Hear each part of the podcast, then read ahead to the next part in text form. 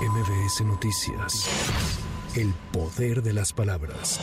En unas horas el presidente López Obrador se reunirá con su homólogo chino Xi Jinping y posteriormente con el primer ministro de Canadá Justin Trudeau en el marco de su participación en el Foro de Cooperación Económica Asia-Pacífico en San Francisco, California.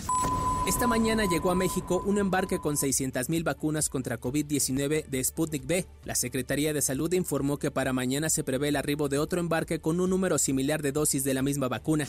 Familiares de personas con cáncer provenientes del estado de Michoacán bloquearon el acceso a la Terminal 1 del Aeropuerto Internacional de la Ciudad de México, lo que obliga a usuarios a caminar desde circuito interior hasta las puertas de la Terminal 1. Los manifestantes refieren que se ha generalizado el desabasto de medicamentos para pacientes con cáncer en hospitales públicos de esa entidad. Piden que autoridades federales intervengan para solucionar el problema que afecta a centenares de pacientes.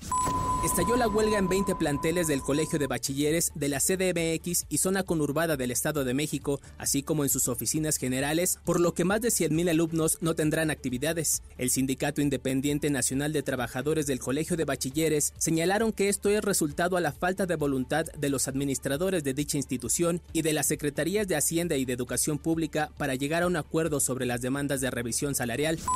El candidato del Partido Socialista Obrero Español, Pedro Sánchez, fue reelegido como presidente del gobierno de España con 179 votos a favor, apoyado por el PSOE, partidos independentistas catalanes y nacionalistas vascos, contra 171 votos en contra de partidos de centro y extrema derecha como PP, Unión del Pueblo Navarro y Vox. El principal soporte de Pedro Sánchez para ser investido presidente fue la amnistía pactada con los independentistas catalanes y un proyecto económico de fuerte calado social. En el ámbito económico, culminar toda la modernización que pusimos en marcha durante la pasada legislatura, transformar en clave verde y digital desde una perspectiva de inclusión social y territorial nuestro tejido productivo. Vamos en consecuencia a redoblar nuestra apuesta por la innovación, por la formación, por la digitalización y vamos a desplegar afortunadamente esos 115.000 millones de euros de los fondos europeos para ayudar a que este proceso de cambio llegue a todos los puntos territoriales de nuestro país y también a nuestras pymes, autónomos y economía social.